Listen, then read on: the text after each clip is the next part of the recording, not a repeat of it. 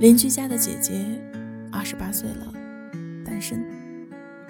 七大姑八大姨动用了所有的关系给她介绍对象。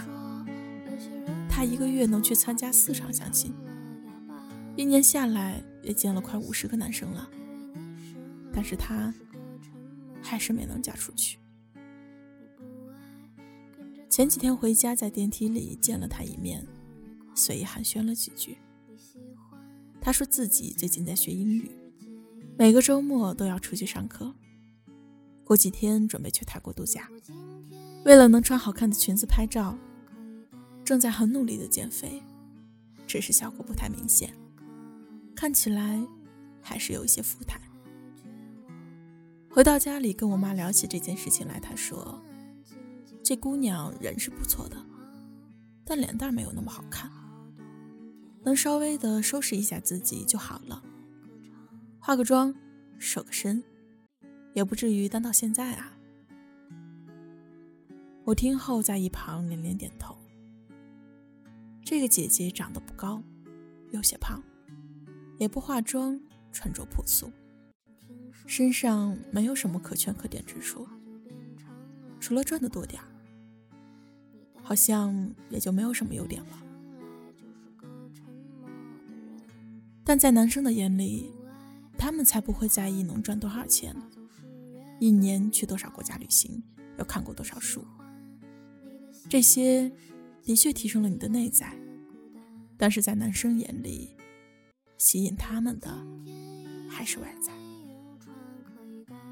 现实就是这么残酷，不论是二十出头的少年，还是三四十岁的大叔，吸引他们的永远都是年轻有活力的。带有少女感的女生，通俗一点来说，就是喜欢漂亮的。其实不论有没有爱情，变美这件事情都应该是女生毕生的事业。这件事跟年龄没有任何的关系。我认识很多三四十岁依旧很美的女性，她们不仅事业上很成功，爱情上也是如此。跟他们相处的时间久了，你会发现他们身上都有一种少女感。即便是年龄已经不属于年轻人的范畴了，但是岁月并没有在他们脸上留下痕迹。他们很注重保养，舍得在脸蛋上花钱，一直不放弃的提升自己，让自己始终拥有最好的状态。这样的女生，才是真正带光的。之前遇到过一个合作方，他今年已经有三十六岁了。三十四岁那年遇见爱情，然后结婚生孩子，一切都是那么的顺其自然。婚后他也没有放弃自我管理，生完孩子之后就立马去健身塑形，以至于现在的身材比过去都还要好。有人跟我说，曾看见他在公司加班到深夜。也不忘了在办公室里敷面膜。就算是结婚了，也丝毫不会在变美这件事上有所怠慢。他说：“女生最重要的就是保持自己的吸引力。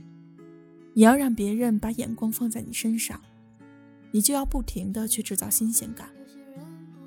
大多数人都会觉得自己可以通过提升内在去获得异性的关注，但是一个人对你的了解。”一定是建立在外表之上的。张爱玲说过这样一句话：“没有哪个女子是因为灵魂美丽而被爱的。”其实说到底，这就是一个看脸的社会。就算是你不想承认，但也不能去否认，一张好看的皮囊在很多时候是可以助你一臂之力的。为你开绿灯的，自在沉稳，而后爱人，懂得对自己好的女生，别人才会愿意对你好。